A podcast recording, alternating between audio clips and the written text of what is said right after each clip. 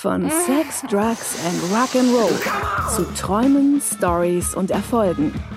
Von gestern, heute und morgen. Erzählt von Menschen vor, hinter und auf der Bühne. The Red Cat Agency präsentiert Inside the Music Business. Ich on the inside, you're on the outside. Und hier ist Thorsten Kirmes. Freunde der guten Unterhaltung, liebe Mitreisende, und hier ist sie, die dritte Ausgabe von Inside the Music Business. Heute wieder mit einem sehr besonderen Gast. Wir sind heute in Hamburg. Von hier aus sehen wir sogar die Elbe. Und ähm, ja, die Spannung steigt, vor allem für mein Gegenüber. Warum man die Blutgruppe eher wechseln kann als den Fußballverein. Was weltweit wirklich bedeutet. Warum Luftfeuchtigkeit und eine DAT zu Bedrohung werden können. Wie viele Reisepässe man pro Jahr verbrauchen kann, verbunden mit Tipps und Tricks. Hier ist der Italiener unter den Hamburgern, ein Liebhaber der schönen Dinge, Espresso-Fanatiker und nicht bei Die Happy an der Gitarre, der einzigartig wunderbare, langer Wegbegleiter und Freund, von dem ich viel lernen durfte, begrüßt mit mir Thorsten Mewes. Buongiorno, wie man hier in Hamburg sagt. Schönen guten Tag. Hallo. Hallo. Äh, ja, schön, dass du da bist. Ja, ich, äh, ich freue mich auch. Also ich bin äh, sehr gespannt ähm, über dieses Format. Mit Recht. Trifft das denn zu, Ähm, was wir gerade so über dich äh, verfasst haben? Ja, also ich war äh, tatsächlich über die äh, Aussage, warum man ähm, eher die Blutgruppe als den Verein, ähm, den Fußballverein wechseln kann, war ich ähm, war ich se- sehr erfreut, weil das hatte ich schon fast wieder vergessen. Also nicht, dass es Das habe ich von dir. Äh, ganz genau. Und ich habe es äh, von, äh, von meinem äh, Lieblingsitaliener. Ähm, dazu muss man, dem muss man vorausschicken, dass ich äh, vom Fußball nicht wahnsinnig viel verstehe. Ähm, ich kenne sicherlich den einen oder anderen Verein und äh, es gibt in äh, Rom, also in Italien gibt es zwei Vereine. Es gibt AS und Lazio Rom. Und ähm, mein, ähm, ich weiß jetzt nicht mehr genau, welcher Rom-Verein ähm, dem äh, oder welchem welchem Verein das äh, das Herz meines äh, italienischen Gastronoms gehört. Auf jeden Fall habe ich dann mal äh, irgendwas gesehen bei ihm irgendwie AS Rom oder sowas und dann meinte ich irgendwann mal so, ich dachte eher du wärst Lazio Fan, ohne nun zu wissen, was das überhaupt bedeutet. Und äh, dann äh, baute er sich vor mir auf und sagte also vollen Ernstes, in Italien würde man sagen, du kannst eher die Blutgruppe wechseln als den Verein. Also von daher, das war ihm dann schon irgendwie mit in die Wiege gelegt und äh, ein, ein Fauxpas sondersgleichen, dass ich ihm dann nun irgendwie den falschen Verein, in Anführungsstrichen falschen Verein unterjubeln wollte. Das hat er dann unmissverständlich klar gemacht, dass sowas in Italien überhaupt gar nicht geht. Und jetzt isst du noch Pizza bei ihm, oder was? Äh, wenn ich, äh, wenn ich überhaupt Einlass be äh, bekomme da, ne? Also ja. Wir fangen üblicherweise ähm, mit ähm, drei Dingen an, um dich wirklich kurz zu umschreiben. Deswegen, wer bist du? Was machst du? Was macht dich cool? ähm, okay, Namen hast du schon genannt, Thorsten Mewes, wohnhaft in, äh, wohnhaft in Hamburg. Ähm, ich bin hier tatsächlich auch verhaftet, also verhaftet im Sinne von, ich möchte hier auch gar nicht mehr weg. Es gibt immer mal wieder ähm, Offerten, äh, in, die, ähm, in die Bundeshauptstadt äh, zu, zu wechseln. Äh, den konnte ich bislang immer widerstehen und den werde ich auch zukünftig äh, widerstehen, denn äh, ich fühle mich hier sehr, sehr wohl. Ich brauche den, den Hafen, das Wasser und so ein bisschen die frische Luft und ähm, Viele sagen dann immer, das wäre hier die feudale Provinz. Ähm, ja, stimmt, ich fühle mich hier sehr wohl. Es ist äh, toll hier. Wie war die zweite Frage nochmal? Was machst du? schwierig, äh, nein, es ist überhaupt nicht schwierig, aber ähm, es ist eine Frage, die mir oft auf Familienfesten gestellt werden wird. Ähm, ich sage dann immer, ich bin sowas wie der Anlageberater bei der Sparkasse. Dann kommt jemand hin und sagt, ich habe einfach Geld, was soll ich damit machen? Das bin ich eigentlich für Musikschaffende und äh, Labels, die dann sagen, ich habe hier äh, Musik, ich habe hier ein, äh, ein Produkt, ich habe hier einen Künstler, was können wir damit machen? Nun ist es natürlich das Einfachste zu sagen, ja, veröffentliche, live spielen und äh, darauf warten, dass das irgendjemandem gefällt. Und ähm, das ist etwas, wo ich dann mit Rat Tat und äh, technischen Voraussetzungen äh, gerne zur Verfügung stelle. Also ich bin hier in äh, Hamburg bei ähm, Belief Digital. Das ist halt ein, äh, ein Digitalaggregator, kann man sagen. Also so die Schnittstelle zwischen Independent Labels und Musikern und den digitalen Services wie iTunes, Spotify, Amazon, Deezer und so weiter. Was war das andere, was mich cool macht?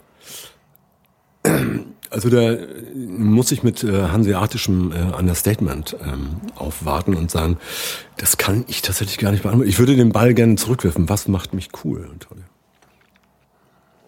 Das ist jetzt eine Frage an mich, was dich cool macht. Ja, ganz genau. Also ich kann das so, äh, ich kann das so schwer sagen. Ich könnte jetzt sagen, mein athletisches Aussehen, es ist letztlich ein Podcast, ich kann hier alles Mögliche erzählen. Dann Ähm, ist das athletische Aussehen. ähm,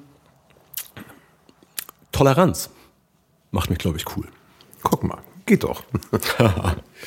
ähm, genau, apropos geht doch, geht weiter. Ja, so, schlechte Sprüche kann ich auch. Ja. Ähm, ich bitte dich, Folgendes zu vervollständigen. Es gibt 15 kleine Fragen. Es geht um Geschwindigkeit. Ja? Ohne Fly kein Brei. Genau. Wenn ich tanze, sehe ich aus wie John Travolta. auf der Reeperbahn nachts um halb eins ist Es ist meist dunkel. Rom oder Palermo. Palermo. Was sagst du Bruce Springsteen, wenn du ihn im Aufzug triffst? Ähm, dass ich mehr von einer drei Minuten Platte gelernt habe als damals in der Schule. Wenn du weltweit berühmt wärst, womit wäre das? Mit meinen Kochkünsten. Der schlimmste Job, den du je haben könntest?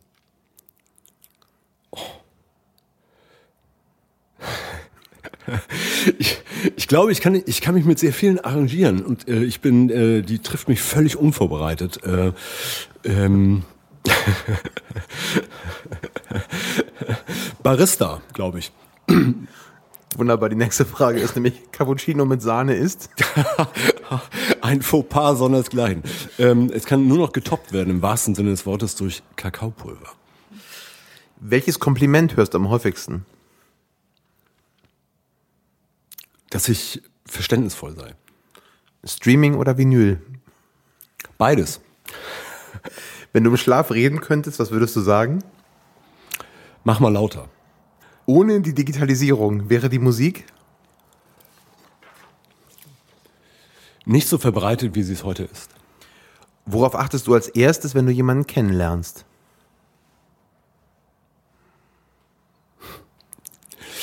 Ähm, auf die Stimme. Wobei, uns Männern wird ja äh, sehr häufig nachgesagt, dass wir uns ja auch gerne mal nach einem guten Charakter umdrehen. Äh, da- das stimmt nicht. Äh, lasst euch das nicht erzählen. Bei den Beatles wärst du Ich finde die, kann man das sagen? Ich finde die Beatles furchtbar. Entschuldigung. Nein, also sie haben äh, Musikgeschichte geschrieben, tolle Songs, aber ich finde die, äh, die Gestalten, äh, weiß ich nicht. Ähm, Also wärst du der Busfahrer oder? ich, genau, ich wäre der Busfahrer der Beatles gerne. Das wäre übrigens auch, äh, ich würde, um zurückzukommen bei der ähm, Frage, der schlimmste Job, Barista streiche ich, Busfahrer der Beatles. Würde ich den,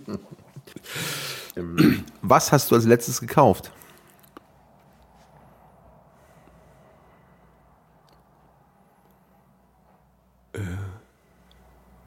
so richtig gekauft. Ähm,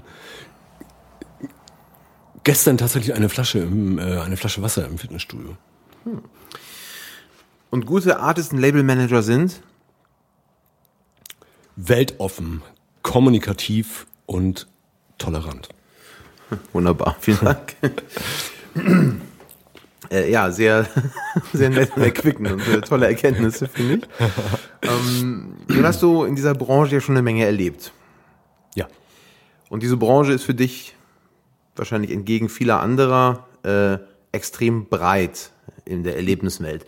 Also vom Roadie bis zum Monitormann, vom Promoter bis hin eben zum Artist und Label Manager. Das ist der richtige Titel, oder? Ähm, nee, jetzt bin ich, ähm, Sorry. jetzt muss man ähm, aufpassen, Head of Sales and Distribution Services. Okay. Das klingt ziemlich fancy, ne? Fancy. Anlageberater für, die, für meine Mutter da Die draußen. PA, ja. ähm, wenn du also jetzt als äh, Head of Sales and Distribution Services äh, Kollege zu deinem Telefon auf deinem Schreibtisch greifen könntest Ja. Und wenn du dich anrufen könntest, Ja. als du die erste Show am Monitorpult gefahren hast, 30 Minuten vorher, was würdest du dir empfehlen?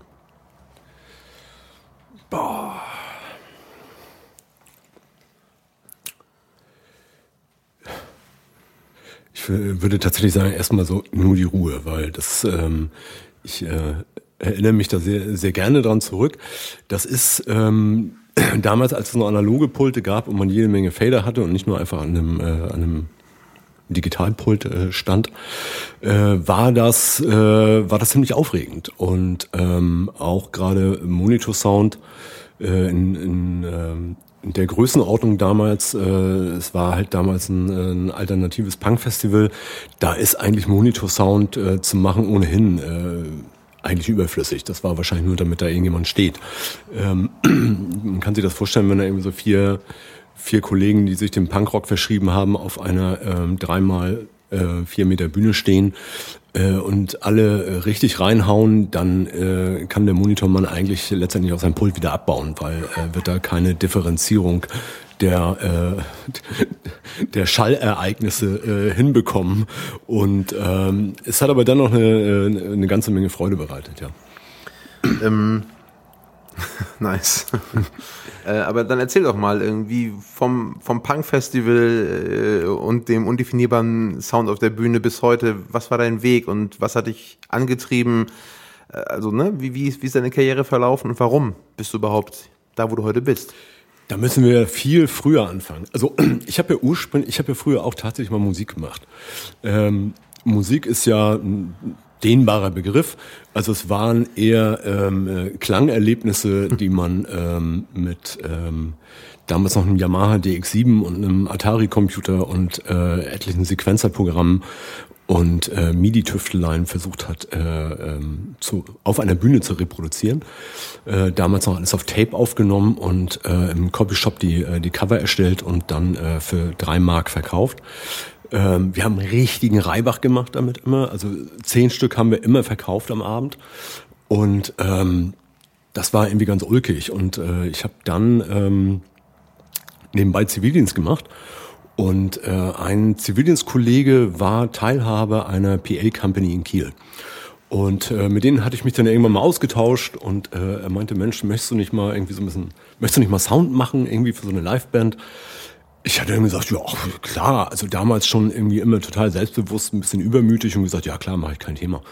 Und ähm, ich hatte letztendlich äh, äh, leichte Mixing-Erfahrung schon mit einem äh, Vierspur Fostex-Rekorder.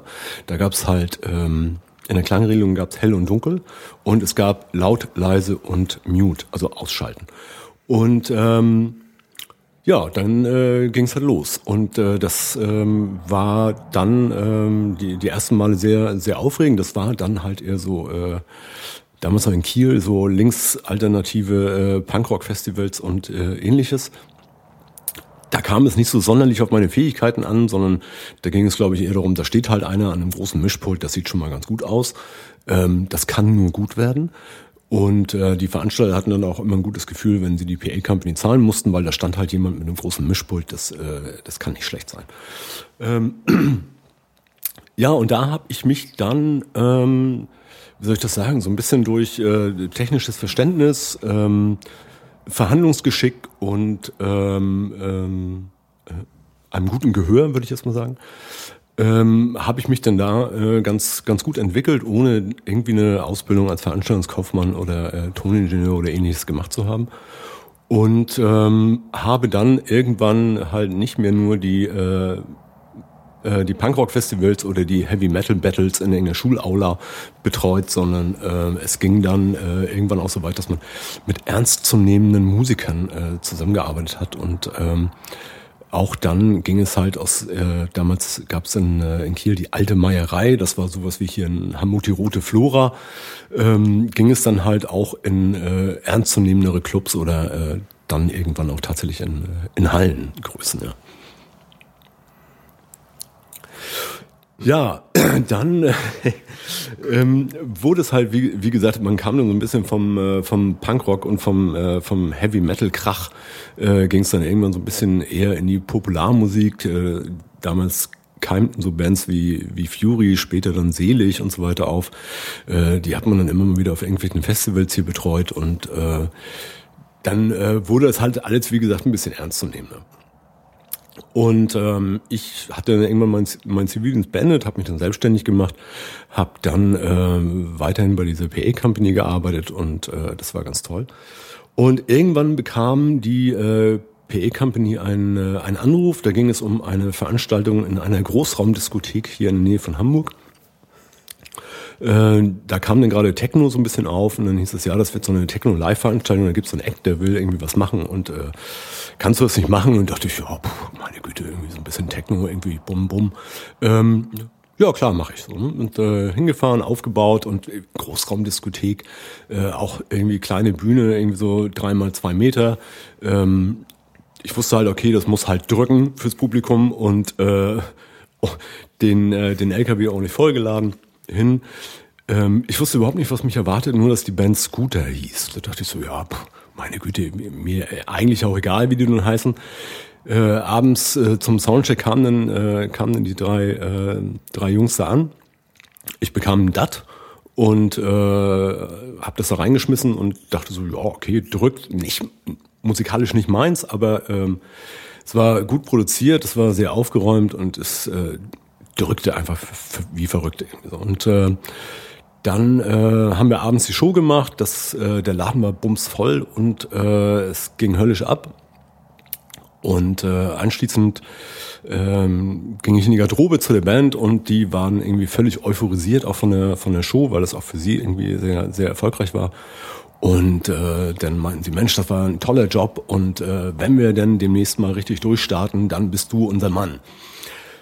Nun muss ich auch sagen, das hatte ich schon oft gehört. Das ist, äh, wenn man Musiker nach einer, äh, nach einem gelungenen Auftritt ähm, ähm, trifft, dann muss man immer so ein bisschen was abziehen von dem, was sie erzählen. Das ist also ähnlich, wenn man äh, jemanden nachts um halb eins auf der Reeperbahn trifft, was der dir dann in dem Augenblick erzählt und äh, wenn er dich umarmt und dir erzählt, wie lieb er dich hat, dann musst du das wahrscheinlich vielleicht am nächsten Tag nochmal hinterfragen, irgendwie, ob er sich daran noch erinnern kann oder du musst halt von vornherein ein bisschen was abziehen. Und äh, von daher habe ich dann, äh, ich habe mich gefreut über, äh, über dieses Feedback und auch tatsächlich über den gelungenen Abend, aber habe jetzt nicht meine Zukunft äh, mit mit der äh, mit dem Projekt oder mit der wir nennen es jetzt mal Band ähm, gesehen. Ähm, es verging glaube ich eine Woche. Die äh, äh, die Jungs äh, wollten mich dann Lügen strafen, dann äh, Hyper Hyper ging auf einmal wirklich ganz gut ab, auch international und äh, es war dann so, dass wir eine, eine Woche nach Italien geflogen sind, um da irgendwie drei Promo-Auftritte zu spielen. Und das war das war ziemlich spannend, weil äh, bislang war ich oder bis dato war ich eigentlich in Italien immer nur im Urlaub. Das heißt, ich habe dann äh, viel Geld bezahlt, um in Italien Urlaub zu machen, um äh, dort keine Ahnung wie viele Espressi täglich zu trinken. Und jetzt war es aber so, ähm, man wurde dahin gefahren, man wurde vom Flughafen abgeholt und ähm, man hat da Geld bekommen. Das war ganz toll. Dann waren wir eine, eine Woche in Italien, haben dann wie gesagt so drei äh, drei Promo-Shows gespielt und das war äh, völlig faszinierend, weil letztlich war Technik und so weiter war alles vor Ort. Ich kam dann ähm, nur mit einer mit einer DAT oder einer, einer Minidisc äh, in der Hosentasche dahin, stellte mich ans Pult. Ähm, alles war aufgebaut. Äh, die Promoshows waren meist so drei, vier Songs, die die Jungs gespielt haben. Und dann war Feierabend. Also wir hatten dann, oder ich hatte dann in, äh, in dem Augenblick also so 20 Minuten Arbeitszeit pro Tag.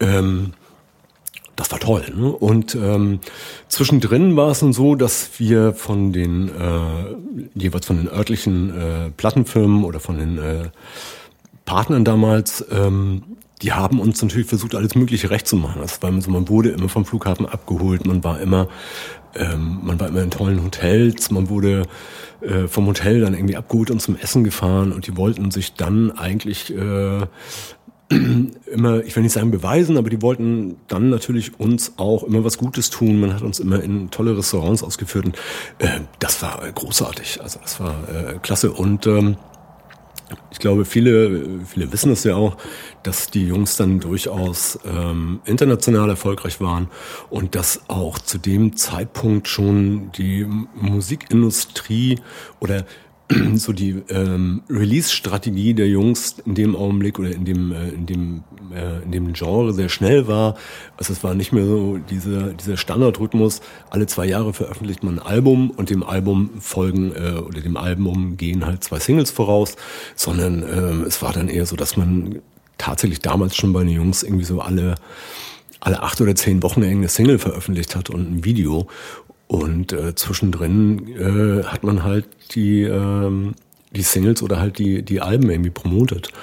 Und ähm, ich weiß nicht, wir waren, wie gesagt, eine Woche in Italien, äh, sind dann im Anschluss, meine ich, gleich mal irgendwie nach Schottland geflogen, hatten dann irgendwie in, in Glasgow und Edinburgh auch wieder Promo-Auftritte.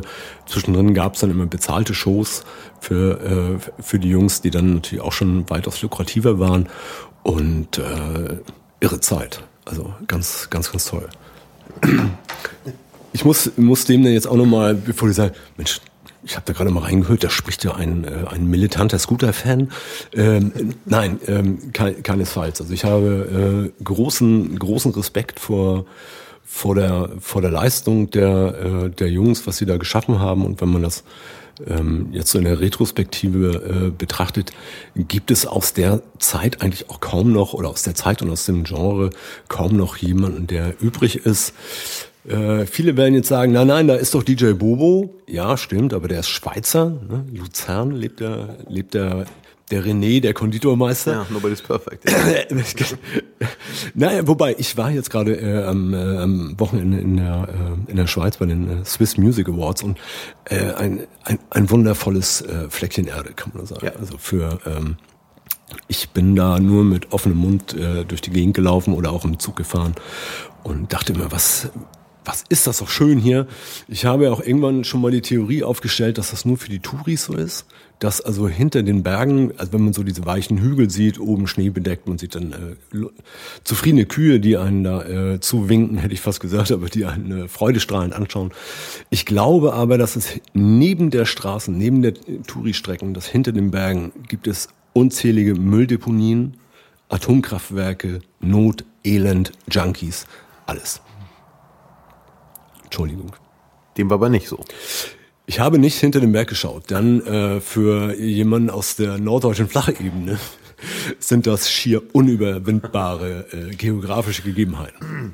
Aber äh, dann zurück zu Scooter. Ja. Äh, du hast ja nicht äh, nach der letzten, nach deiner letzten Scooter-Show bei Believe Digital angeheuert. Nein. Da war noch ein bisschen was dazwischen. Da war noch ein bisschen was dazwischen, ja. Ähm, ich habe dann ähm, äh, das gleiche möchte ich jetzt fast sagen, und ich habe dann für äh, Blümchen damals ähm, Produktionsleitung gemacht für die äh, Tourneen, die anstanden. Das liegt ähm, oder lag darin begründet, dass Blümchen äh, bei der gleichen Plattenfirma, also bei, bei Edel war. Und ähm, Blümchen begann nun gerade äh, zu blühen. Und äh, es stand eine, stand eine große Tournee an und äh, da brauchten die dann äh, jemanden, der zum einen äh, so, so ein bisschen mit die, die Künstler so ein bisschen handeln kann, aber auch äh, Live-Erfahrung hat. Und ähm, da war es dann für Edel äh, und für das Management von, äh, von Jasmin damals naheliegend, mich zu fragen. Ähm, ich fand das äh, spannend, ich habe das gemacht, weil es war auch damals äh, für ein ähm, für einen Act aus diesem aus diesem Genre, aus diesem Pop, äh, Pop Dance, Eurodance, äh, wie auch immer man das nennen möchte, äh, schon ungewöhnlich eine äh, eine richtige Tournee, eine richtige Hallentournee zu fahren und nicht nur diese Wochenend äh, zu machen, sondern es war halt richtig eine Tour professionell gebucht damals von äh, von Carsten Janke hier in Hamburg und das war schon wirklich so fünf Showtage, ein Off, fünf Showtage. Das war schon zwei Trailer, zwei Nightliner. Also das war schon eine richtig, äh, richtig amtliche Produktion. Das hat mich sehr gereizt, das habe ich gemacht. Und äh, habe dann aber auch ähm, die anderen äh, Blümchenshows äh, betreut. Äh, viele, viele Radiofestivals gespielt. Äh, wir haben ähm, einige Auslandsshows gespielt, also gerade so im, ähm, im Anrainerland. Ähm, ähm, wir waren mit, äh, mit Blümchen, wir waren in Schweden, wir waren in, äh, in Polen, ähm, Österreich, Schweiz ohnehin. Und äh, man hat dann damals auch den, ähm, den Schritt nach Südostasien äh, gewählt. Äh, man hat das Ganze dann auf Englisch gemacht. Blümchen nannte sich dann Blossom. Und äh, das Ganze war dann eigentlich in halber Geschwindigkeit und das hat damals, glaube ich, Axel Breitung auch äh, gemacht, der Produzent damals von DJ Bobo. Also es war dann so von diesem ähm, 180 Beats per Minute ging es dann irgendwie so ein bisschen auf äh, auf 90 Beats oder sowas runter. Das war dann eher so ein bisschen Reggae, Bacardi-Feeling. Und äh, Blümchen war dann äh, als Blossom und wir waren unterwegs und wir waren in wir waren in Japan, wir waren in Taiwan, wir waren in Indonesien und waren dann da irgendwie sechs Wochen lang unterwegs. Ja. Auch ähm, äh, auch eine äh, spannende Zeit und wir waren dann, ich erinnere einen Moment, wir waren in, ähm, in Indonesien in einer äh, Fernsehshow und da hatte äh, Jasmin ihre Single Gib mir noch Zeit, Give me some time, ähm, promotet und das war halt eine, eine, eine getragene Ballade. Ansonsten war ja so die Performance von äh, Jasmin immer mit äh, zwei, vier, sechs Tänzern und, äh, und ein paar Damen irgendwie an äh, Tasteninstrumenten im Hintergrund. Das passte da natürlich nicht. Äh, von daher war man dann bei der Generalprobe in dieser, äh, in dieser Fernsehshow am überlegen, was man machen könnte. Ich hatte damals noch, ähm, noch lange Haare. Das war äh, für den Asiaten etwas, äh, scheinbar etwas Exotisches. Und meinten dann, äh, der, der Regisseur meinte dann irgendwie, dass das eine tolle Idee wäre, wenn ich mich mit einer Gitarre auf einem Barhocker da hinsetzen würde. Ähm, Jasmin fand die Idee auch ganz zauberhaft, ihre Managerin auch. Ich habe auch gesagt, no way. Hm, also nein. Äh, ließ mich dann aber breitschlagen, weil ich dachte mir, ich habe hier nichts zu verlieren. Mich kennt hier keiner. Wird schon klappen. Äh, das war halt, ich habe dann erfahren, äh, eine Show äh, von der Größenordnung wie hier bei uns Wetten das. Ähm, ich hatte dann auch mal nach der, nach der Einschaltquote gefragt. Also man hatte dann gesagt, man, man wird so irgendwie so 60, 70 Millionen erreichen. Da blieb mir schon so ein bisschen das Herz stehen. Ähm, und äh, hab's dann aber gemacht. Also, man muss dazu sagen, das Ganze war Vollplayback. Also es ist nicht so, dass ich mir dann äh, dann auf der Akustikgitarre noch schnell den, den Track rauf tun musste und ich gesagt, ey komm, gib her, äh, ich mach das mal. Und ähm, das war ähm, total spannend. Also äh, letztendlich ich stand sonst immer eher im, im Hintergrund oder äh, am Pult und dann hieß es so, du da vorne, du mit den langen Haaren, Gitarre, Barhocker, los geht's. Und ähm, wie gesagt, ich hatte nichts zu verlieren und dachte mir, wenn du das nicht machst, äh, das wird irgendwas, irgendwas sein, das kannst du, das kannst du in 20 Jahren noch mal, auf einem Podcast bringen, die Nummer. Ähm, war das eine äh, interessante Erfahrung. Das war wohl, das kam sehr gut an auch, so wir das Ganze dann noch mal in, äh, in Hongkong gemacht haben bei MTV und wir haben es dann auch nochmal in Taiwan gemacht, weil da gab es so eine, äh, auch bei MTV, da gab es so In Bed With. Das war dann so, dass der, ähm, der Interviewgast und der, der Host der Show jeweils im Pyjama in so einem Bett saßen und sich da, da äh, unterhalten haben. Irgendwann äh, stieß ich dann dazu, nicht im Pyjama ganz normal bekleidet, mit meiner Gitarre und äh, habe dann auf dem äh, am Fußende gesessen mit der Gitarre und habe mit Jasmin zusammen die Nummer performt.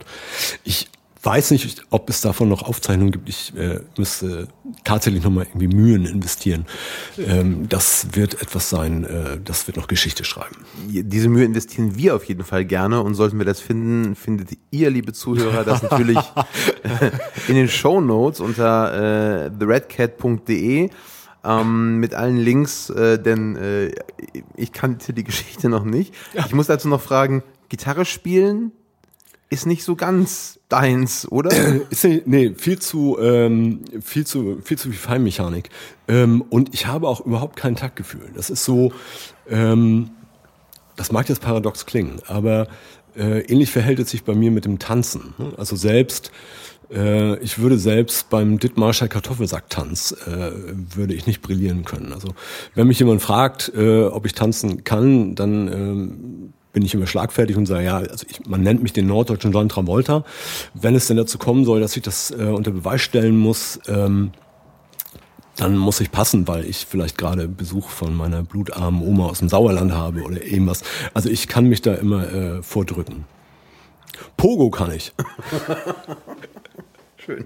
Aber nicht, wenn ich noch fahren muss. hübsch. Ähm, okay, also äh, vom Monitorpult in Kiel über äh, Schottland und Italien mit Scooter nach äh, ans Fußende vom Bett einer Fernsehsendung in Hongkong. Gitarre spielend, mit langen Haaren. Oh Gott, ja. Mhm. Ähm, nun haben wir uns ja kennengelernt, nicht über die Gitarre, was äh, Ja. vielleicht so lustig ist, sondern als Radiopromoter. Wie kam das dann, dass du irgendwann die Gitarre und das Bett zur Seite geschoben hast und äh, das Radio genommen hast? Ähm, das lag, lag darin begründet, es waren nun die, äh, die, die Scooterzeit, das waren vier, viereinhalb Jahre, also das waren so die ersten äh, vier, viereinhalb Jahre mit Scooter, dann ähm, drei Jahre äh, mit, äh, mit Jasmin und ähm, ich war dann tatsächlich irgendwann des Reisens müde.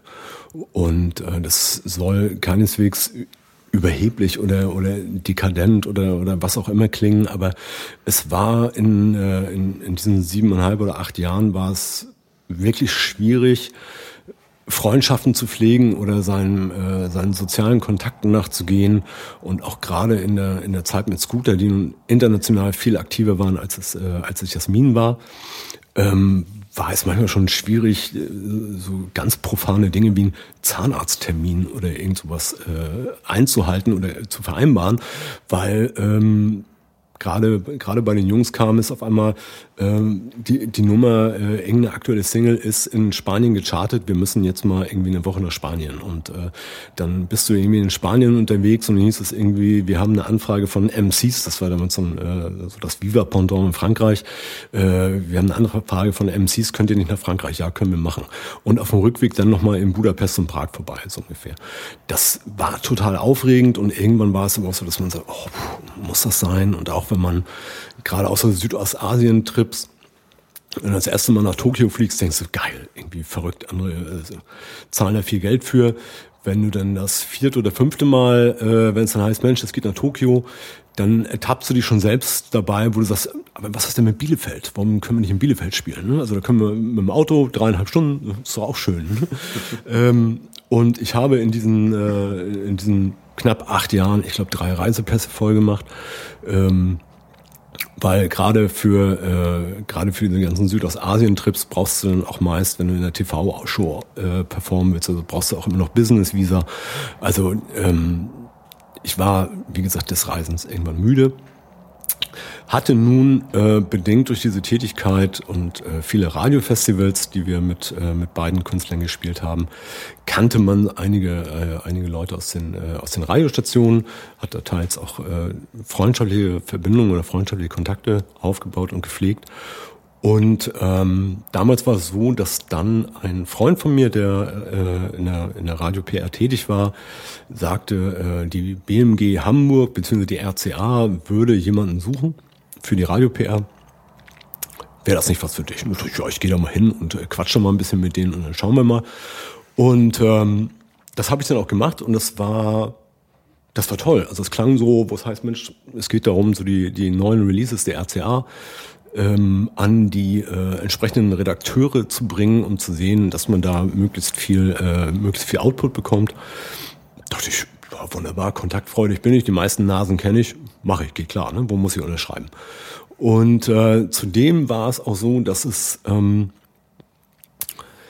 das darf ich jetzt gar nicht sagen, wenn hier jetzt jemand von der RCA oder BMG mithört, ähm, werden die wahrscheinlich noch irgendwelche Regressforderungen an mich stellen, weil es war eigentlich ein ziemlich einfacher Job, ähm, weil bei den RCA-Themen handelte es sich meist um Produkte, die schon eine, ähm, eine Erfolgshistorie mitbrachten, weil es meist äh, US-Künstler waren oder UK-Künstler, die in ihren Territories schon irgendwelche Erfolge feiern konnten. Von daher war der Job meist keine große Herausforderung. Und ähm, man muss, äh, oder das kann man auch heute noch so ein bisschen nachvollziehen, wenn es dann darum ging, so Take That haben eine neue Platte, willst du das mal mit dem Norddeutschen Rundfunk checken, ob die sich da irgendeine Kooperation vorstellen könnten oder Playlist oder was auch immer. Nun war es so zu der Zeit, äh, wenn man dann mit dem neuen Take That Album zu beispielsweise NDR 2 ging oder zu Enjoy und sagt, ich habe das neue Take That Album, könnt ihr euch eine Premiere vorstellen, dann war es so, ja klar, sofort. Ne? Und ähm, ähnlich verhielt es sich, ähm, andere Themen, die ich gearbeitet habe, war zu dem Zeitpunkt so Natalie Imbuya oder Eurismics oder Westlife.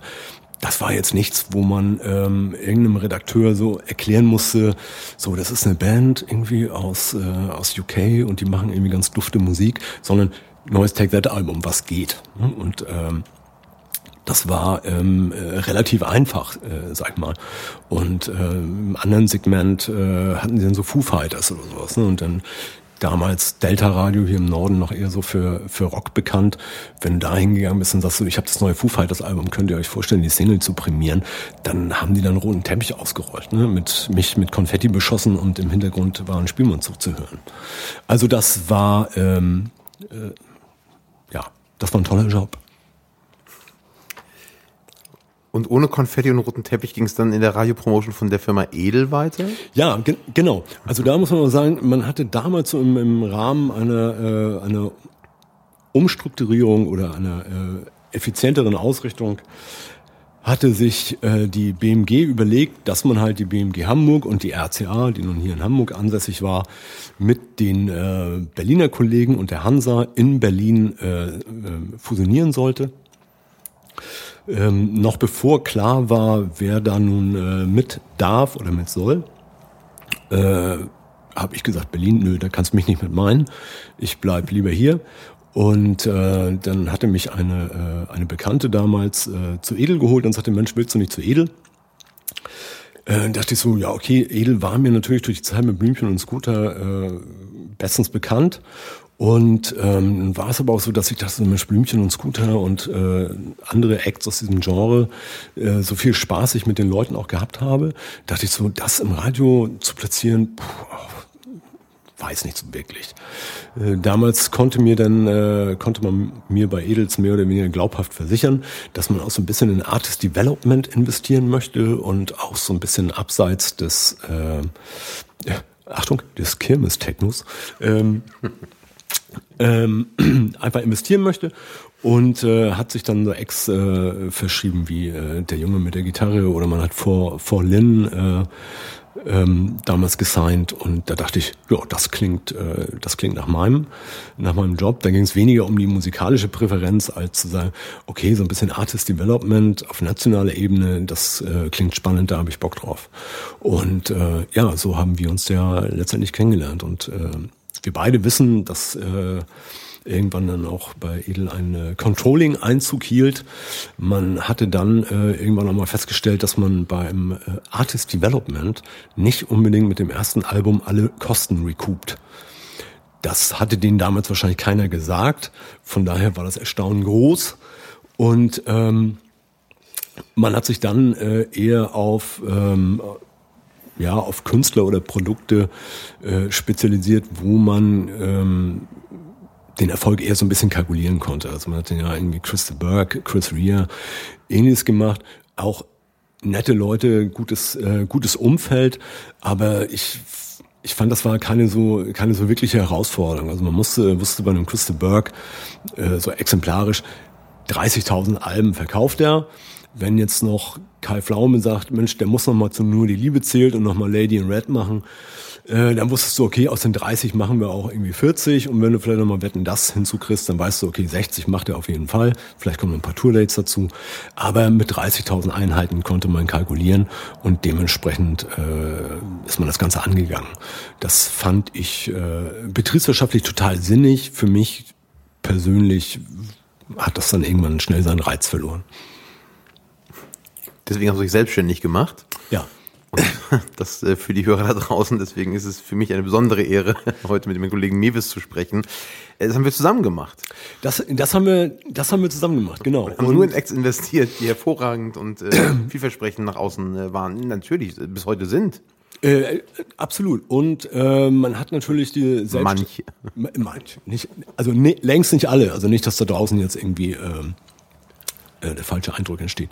Aber ich glaube, es war ähm, für, für uns sehr wichtig, dass wir zum einen Spaß hatten an der, an der Arbeit, weil ich glaube, ohne Spaß kannst du als Selbstständiger nur, nur schwer überleben, sag ich mal. Und ähm, ja, man hat viel, man hat auch da viel erlebt und ähm, es war einfach eine, äh, eine tolle Zeit und man hat auch da unterschiedliche, in, war in unterschiedlichen Genres unterwegs und hat äh, mit, mit Bands wie, äh, wie H-Blocks gearbeitet, hat aber auch äh, Pro Projekte wie, äh, wie Schiller über, über Jahre hinweg betreut. Äh, ich hatte dann noch eine, äh, äh, habe dann noch Katie Melua eine ganze Zeit lang äh, betreut oder auch Sarah Connor und ähm, oder den Aufbau von Hörbuchverlagen. Und begleitet. genau, den, den Aufbau von Hörbuchverlagen begleitet und äh, selbst auch noch, äh, ich habe dann selbst auch noch ein Label gegründet und äh, toll, also schöne Zeit. In der Tat, ja. Und ja. Äh, das ist auch schön, dass es nochmal so, äh, auch wenn es ganz kurz ist, jetzt da Revue passieren zu lassen. Ja. Ähm, jetzt bist du heute bei Believe Digital. Ähm, genau. Da bist du ja schon den einen oder anderen Tag. Was machst du da genau? Ich ähm, bin, äh, ich hatte eingangs gesagt, ich bin so der Anlageberater. Äh, also es, äh, ich, ich nutze, nutze diese, äh, diese Form immer, weil ich gerade so bei Familienfesten oder sowas äh, von von der Verwandtschaft gefragt werden, sag, sag mal, Junge, was machst du jetzt eigentlich so? Und äh, meist äh, Leute jenseits der 70, die wenig Berührungspunkte mit äh, digitalem Musikkonsum haben, äh, denen das zu erklären, äh, die, die steigen, äh, steigen beim ersten Satz schon aus. Und ähm, deswegen dann äh, Begrifflichkeit Anlageberater, es ist da, ich habe da ein Gut und will sehen, dass sich das vermehrt, in Anführungsstrichen. Und ähm, ja, ich berate Künstler und Labels ähm, hinsichtlich digitaler Strategien und auch ähm, überhaupt äh, hinsichtlich eines digitalen Vertriebs. Also was kann man als Künstler oder was kann ich als, äh, als Independent Label machen äh, oder was kann ich aus der äh, aus dem digitalen Markt für mich selbst machen? Äh, welche Möglichkeiten gibt es? Welche, welche Gefahren, welche, welche Chancen, welche Risiken äh, gibt es einfach? Ja, genau. Und entsprechend redest du natürlich mit vielen Labels und vielen Künstlern. Genau. Mhm. Was würdest du einem Künstler heute empfehlen? Auf was kommt es aktuell an, damit du ihn signst, damit ein Signing überhaupt entsteht? Also wo ja, liegt da deinem Hase im Pfeffer, sagt man ja so schön. Ja, wir haben ja als ähm, als, ähm, als Vertrieb oder als, äh, als Aggregator äh, generieren wir ja oder wir nähren uns nur aus der Marge. Das heißt also, äh, dem, dem Künstler oder dem Label entstehen ja bei uns keine Kosten, wenn sie ihr Produkt äh, äh durch uns vertrieben äh, wissen möchten. Und wir müssen dann halt äh, sehen, dass die, äh, dass die Marge entsprechend hoch ist. Das ist jetzt ja, keine Raketenwissenschaft oder es ist nicht so, dass man sagt, ach wirklich? Nein, klar, ist also ein Lizenzgeschäft, sagen wir mal. Und ähm, von daher, ich weiß, ich weiß natürlich um unsere Fixkosten, die wir einfach haben oder auch was, äh, was wir so an Storage-Kosten oder an Server-Kosten und an Traffic haben, Kosten haben. Und ähm, dann rechne ich natürlich schon und weiß, hoffe zu wissen oder versuche, versuche zu glauben, sag ich mal.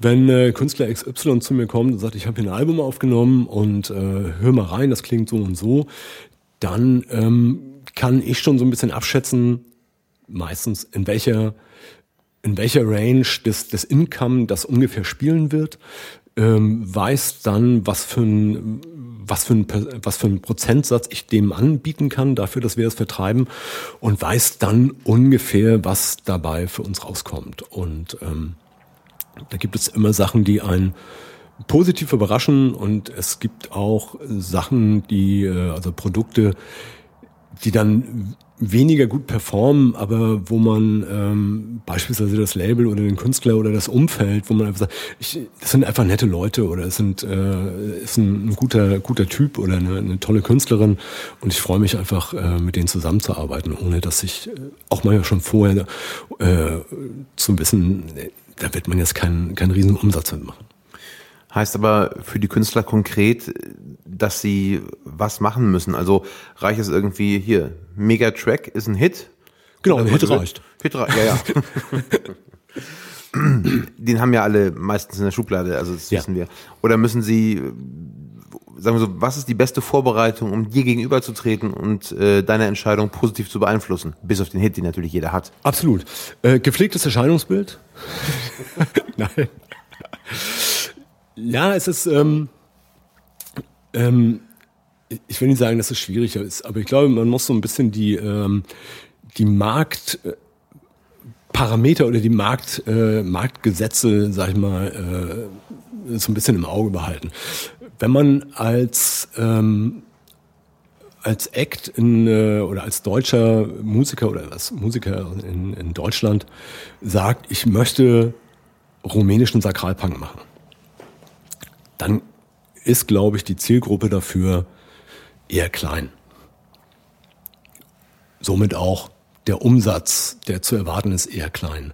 Nun kann es, kann es sein, dass der Musiker sagt, das ist mir egal, weil ich bin ja im eigentlichen Leben Busfahrer. Der ähm, Beatles im Busfahrer der Beatles, genau. Ähm, ich, ich bin auf den, auf den Umsatz gar nicht angewiesen. Ich möchte einfach nur, dass meine Sachen veröffentlicht werden. Ich freue mich und äh, kann damit auch so ein bisschen mein Ego streicheln, äh, dass ich äh, namentlich bei Spotify und Apple Music und äh, Deezer geführt werde. Ist aber für uns natürlich dann äh, wirtschaftlich wiederum nicht interessant. Und ähm, von daher, wie war die Frage nochmal? Gute Frage. Achso, was man, was ich als Künstler machen muss. Um genau, um, um dir zu gefallen quasi. Ja, genau, sorry. Ich, ähm, Boah. Bis auf das gepflegte Erscheinungsbild oder Auftreten, wie äh, angeführt. Stimmt, Friseur ist Pflicht, ne? Also vorher. ähm, ja, also entweder muss, äh, muss es für mich eine äh, betriebswirtschaftliche Komponente haben oder ich muss für mich erkennen können, dass ich ähm, dass ich einfach Bock habe, mit diesen, mit diesen Leuten zusammenzuarbeiten. Und das ist, glaube ich, nicht viel anders wie in fast jedem anderen Beruf auch. Also. Klar. Ja. Ähm, auf die Musikindustrie gesprochen. Also nun, ja. ne, gibt ja eine Menge Künstler, aber vor allem befindet sich die gesamte Industrie in einem großen Wandel. Wo siehst du die Zukunft und was glaubst du, wie sieht das alles in fünf Jahren aus? Also im Horizont fünf Jahre, was passiert bis dahin? Äh, Gibt es dann acht Majors oder keinen? Puh. Mm, ich, ich glaube, es wird sich, ähm, in der Wahrnehmung wird es sich noch weiter konzentrieren. Also ich glaube, dass es die drei Majors äh, auch in fünf Jahren in der Form noch äh, geben wird, weil sie letztendlich auch ganz andere ähm, Erlösquellen äh, und Tätigkeitsfelder haben. Ich finde die ähm, ich finde die Ent Entwicklung ja wirklich geradezu großartig. Also viele, äh, viele Kollegen oder auch viele andere äh, Teilnehmer der Branche sagen, oh Gott, das will irgendwie CD-Verkäufe gehen zurück, Vinyl ist stabil, aber auch ja eher so im homöopathischen Bereich. Ähm, und oh Gott, nur noch Streaming, auweia, auweia. Ähm, ich finde es, äh, ich finde es klasse, weil ich glaube, dass der Musikmarkt noch nie so vielfältig war wie heutzutage, dass die, ähm, die Eintrittsbarrieren in den Markt, äh, ich will nicht sagen kaum noch existent sind, aber ich kann heutzutage als, äh, als kreativer Kopf äh, kann ich bei mir zu Hause auf dem Rechner einen Track aufnehmen. Ich kann mir, kann mich mit dem Mikro bei mir in den Kleiderschrank stellen und kann dazu kann dazu meine, meine Vocals aufnehmen, ich kann aber auch instrumentale Mucke machen. Ich kann das relativ schnell über einen digitalen Aggregator oder über einen sogenannten äh, DIY, also Do-it-yourself-Service weltweit veröffentlichen und kann hoffen, dass es irgendjemand interessiert und ich dadurch äh, Umsätze generiere oder eine, ähm, eine Popularität erreiche, die es mir ermöglicht, irgendwo aufzutreten oder T-Shirts zu verkaufen oder was auch immer. Und ähm, das finde ich ganz großartig. Also es gibt nicht mehr diesen äh, Filter des äh, ANAs, der irgendwo im achten Stock sitzt und sagt, ich, höre da nichts, ich fühle da nichts, sondern du kannst es einfach selbst in die Hand nehmen. Und das äh, finde ich großartig. Das macht den Musikmarkt im Augenblick sehr, sehr vielfältig und ähm, sehr bunt. Und ähm, wir sehen es ja ähm, äh, in Deutschland aktuell so oder seit einiger Zeit im, äh, im Bereich Hip-Hop oder Deutschrap, dass die einfach so ihre komplette Vermarktung selbst in die Hand nehmen und dass sie eigentlich so diese ähm, sogenannten Major-Strukturen und diese, diese alten Wege eigentlich gar nicht benötigen. Die haben irgendwie einen gut, gut laufenden YouTube-Kanal, sie haben irgendwie einen stark frequentierten äh, Instagram-Account, äh, nehmen zu Hause im Kinderzimmer ihre Tracks auf und ähm, ähm, können sich dadurch einfach ausdrücken, mitteilen und äh, nebenbei auch noch manchmal das Leben oder die ganze Familie finanzieren. Und das finde ich, äh, finde ich sagenhaft. Also in der Tat. Und äh, ist ein Phänomen, was wir vor fünf Jahren, glaube ich, so noch nicht erkannt haben oder vor zehn Jahren, ja. äh, geschweige denn, dass irgendein NA das gesigned hätte. Ja. Ähm, persönlich, welche Änderungen würdest du denn begrüßen? Glaubst du, dass sich irgendwas deutlich ändern sollte?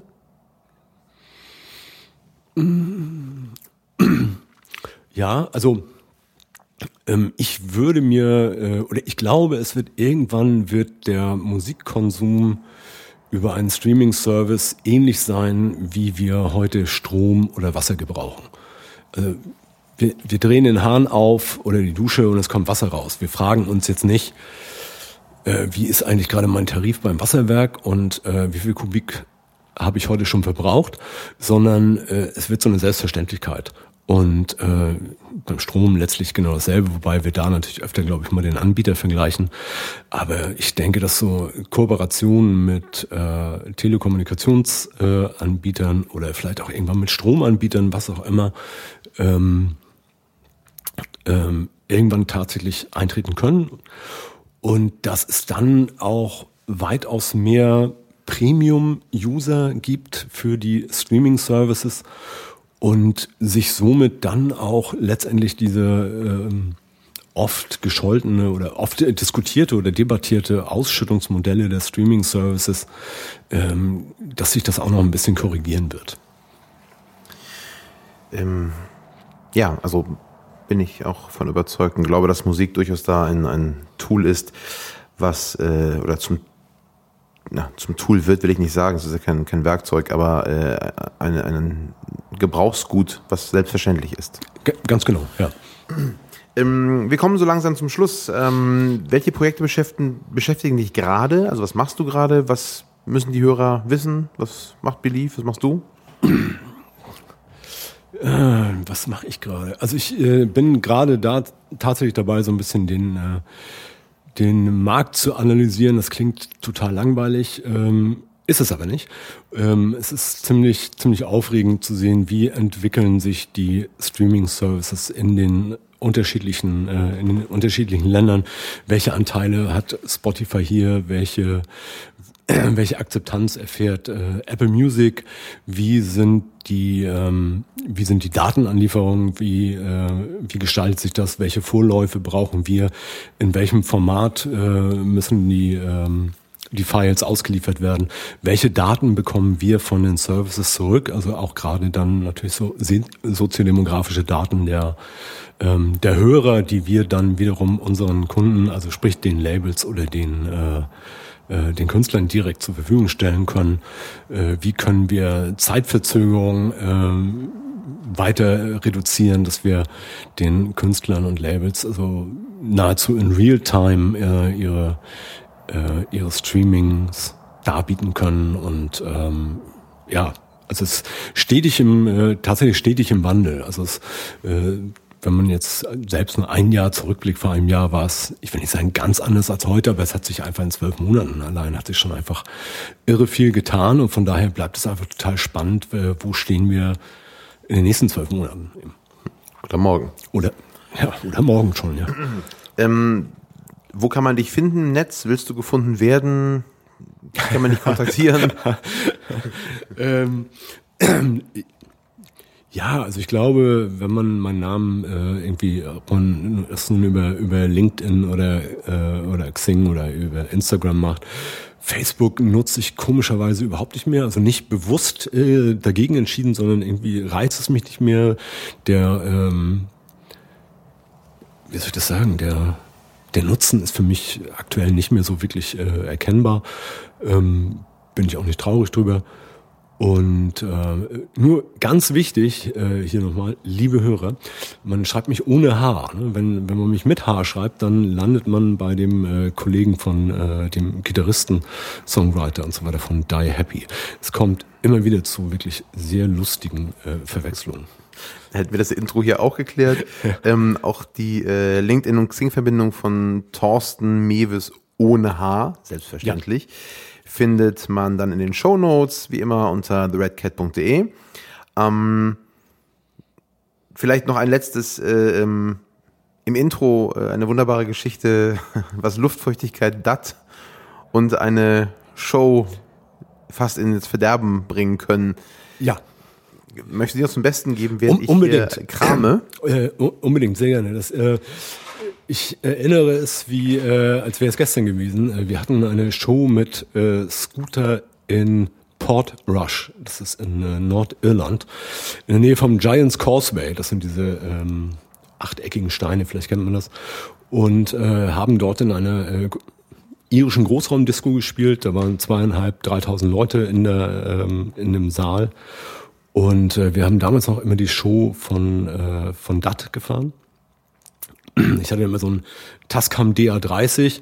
Das war, ähm, keine Ahnung, 30 Kilo schwer oder sowas, also Mördergerät und äh, hatten dann nachmittag Soundcheck, abends dann äh, zur Show. Äh, bei diesen äh, Events war Showtime meist irgendwie so 0 Uhr oder sowas, also nicht wie man das von äh, konventionellen Konzerten kennt. Kam da rein in den, äh, in den Saal, da waren schon zweieinhalbtausend Leute seit Stunden irgendwie am Feiern, Luftfeuchtigkeit enorm hoch. Ich ging dann äh, zum, äh, zum Mischpult, zum Frontplatz und dann gab es so einen, äh, so einen Conferencier, der halt die, äh, die, die Jungs angekündigt hat. Licht ging aus, die, die Menge ist durchgedreht. Ich so, DAT-Player, Open, DAT rein, Close, Play gedrückt, nichts. Und dann stand da nur so irgendwie so Error 03 oder irgend sowas. Und ich dachte so, ach du Scheiße.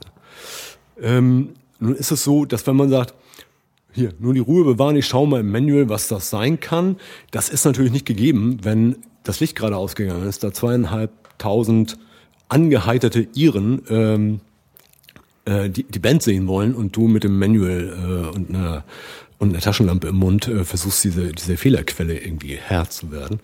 Ja, es war dann, äh, wir hatten dann noch ein Ersatzgerät ähm, bekommen da vom Veranstalter.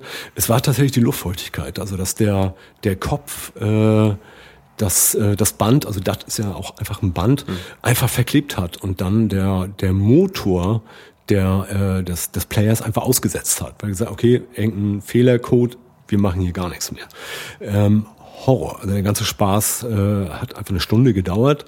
Ähm, wobei auch hier, äh, es ging dazwischen drin das Licht an, es wurde wieder Musik gespielt, also es war halt nicht eine Stunde dunkel, während ich versucht habe, die, äh, die Situation zu retten. Aber das war eine, äh, ein einschneidendes Erlebnis, auch für die Jungs, glaube ich, selbst.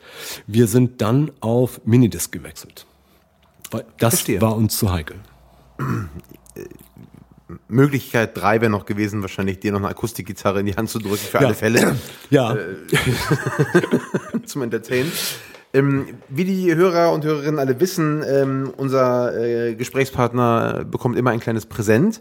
Ähm, es lohnt sich also dabei Geschenke, zu sein. Geschenke, Geschenke, genau. Ja. Äh, und äh, immer äh, abhängig von seinen Neigungen. Deswegen, ähm, auch wenn es nicht aus Italien ist, es kommt aus Köln, denn meine Firma ist in Köln. Es gibt eine Kölner äh, Kaffeerösterei, Moxa Kaffee und ich hoffe, dass äh, Ach, wie großartig. die Bohnen in deiner Mühle zumindest für 500 Gramm ist, glaube ich, die Packungsgröße, die Toll. Italiener verdrängen können. Äh, das, das auf jeden Fall. Also zumindest temporär, auf jeden Fall. Temporär, ja. Ähm, großartig, vielen, vielen Dank. Luftfeuchtigkeit äh, spielt übrigens auch beim Kaffeemahlen eine sehr große Rolle. Also man muss da wirklich wenn man das nerdig betreibt, äh, muss man eigentlich äh, tagtäglich seine Mühle justieren. Ähm, Habe ich gelesen oder gehört, ich weiß nicht, ob das Hokuspokus ist, wenn irgendein äh, erfahrener Barista äh, hier gerade zuhört, wäre ich mir da über Tipps und Hinweise äh, wirklich dankbar. Genau, auch das wieder in den Show Notes und äh, wenn ich jetzt den Bogen spannen möchte, ist dann Irish Coffee bei der Show von ja. ähm, weiterhin abschließend, ähm, Wen glaubst du, sollten wir einladen? Wen sollten wir hier interviewen? Wer kann den Hörern, den Künstlern was auf den Weg geben, was sie wirklich brauchen können? Ähm, Käthe. Achso, Käthe, eine ähm, junge, überaus äh, talentierte äh, Frau aus Berlin, Musikerin, die ähm, schon alle Stationen irgendwie durchgemacht hat als Musikerin. Also äh, von äh, Auftritten vor nur vor ihrem äh, nur vor ihrem Sohn bis hin zu äh, bis hin zu Duetten mit äh, Clouseau und äh, keine Ahnung wem. Es ist ähm, eine ähm, unwahrscheinlich energiegeladene, ich verabscheue den, äh, den Begriff Powerfrau, weil das klingt immer so, als äh, hätten Frauen per se erstmal keinen Power. Und wenn dann mal tatsächlich eine dazwischen wäre, die das hat, dann muss man sie namentlich, äh, muss man sie betiteln. Äh, überhaupt nicht. Eine ganz tolle Frau, die ich sehr, sehr mag und von der ich äh, immer noch viel lernen kann. Okay, wow, also wunderbar, äh, laden wir gerne ein. Kommen wir zum Schlusswort. Das befindet sich immer in einem Glückskeks. That wasn't chicken, steht gleich drin. ja. Ähm, wir so. freuen uns ähm, genau, auf, aufs Öffnen und Verlesen.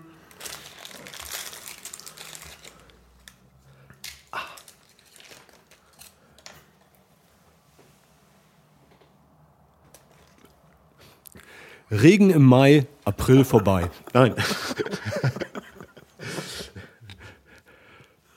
Das ist Kölsch. Ah, zumindest vorher entdeckt, das ist schön. Kölsche Grundgesetz. Gesetz. Was fett es? Nee. Paragraph 5, so viel kann ich verraten.